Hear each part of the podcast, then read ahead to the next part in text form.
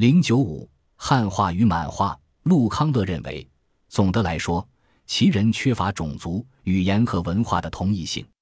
历代清皇帝力图以要求多习满语和骑射来满化，但早期满汉的区别并非族类或政治地位，而是职业。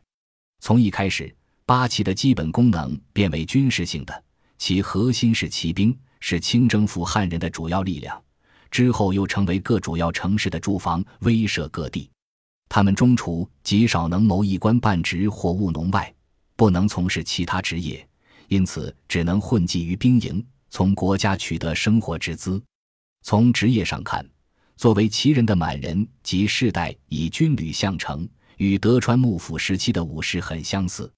陆康乐指出，十九世纪末二十世纪初，满开始从一种职业身份转化为一个族群。在这一时期，越来越多的中国文人和官员在西方帝国主义压迫下，不再把国只是作为一个文化概念。而开始以民族、国家这个政治和地域的范围来考虑，梁启超在这个认知上起了重要作用，使他把中国的概念从一种文明转化为一个地域性的国家。作为这个重新定义的一部分，满人成为一个种族集团。根据梁对满汉关系的阐述，正如黄种人与白种人间生死攸关的种族冲突一样，在中国。这种对立也存在于同属黄种人的两个亚群之间。陆氏认为，梁启超实际是以社会达尔文主义来定义满和汉。在十九世纪末二十世纪初，满汉区别日益加剧。这种轸喻主要表现在种族上，而非过去的文化和职业的差异。虽然“满族”这个词在晚清便存在，但很少使用，而这一时期用的最多的词是满人和旗人。前者主要为革命派所称，革命前普遍使用；而后者则为清官方所用，革命后则更为流行。在辛亥革命前，由于革命者认为中国是汉人之中国，因此按同盟会章程，满人应被驱逐。革命中，共和人士抛弃了这一思想，开始接受中国作为多民族国家的概念，集集汉、满、蒙、回、藏为一体。该书出版后，英国《中国季刊》、澳大利亚《中国杂志》、法国《汉学论著评论》以及美国《亚洲研究季刊》等都发表有书评，受到学术界的高度赞扬。《中国季刊》指出，该研究生动，资料坚实，对理解19世纪末20世纪初的中国历史以及中国不同族群间的斗争做出了重大贡献。《亚洲研究季刊》认为。该书在好些方面都独树一帜，而且对晚清正发生着变化的意识机制有着非凡的表述。评奖委员会的赞词也称，陆康乐敏锐的分析对认识满人以及满汉关系开辟了新的途径。委员会认为，他对满人身份性质的分析是非常精湛的。他通过对清末民初汉满隔阂的丝丝入扣的描述。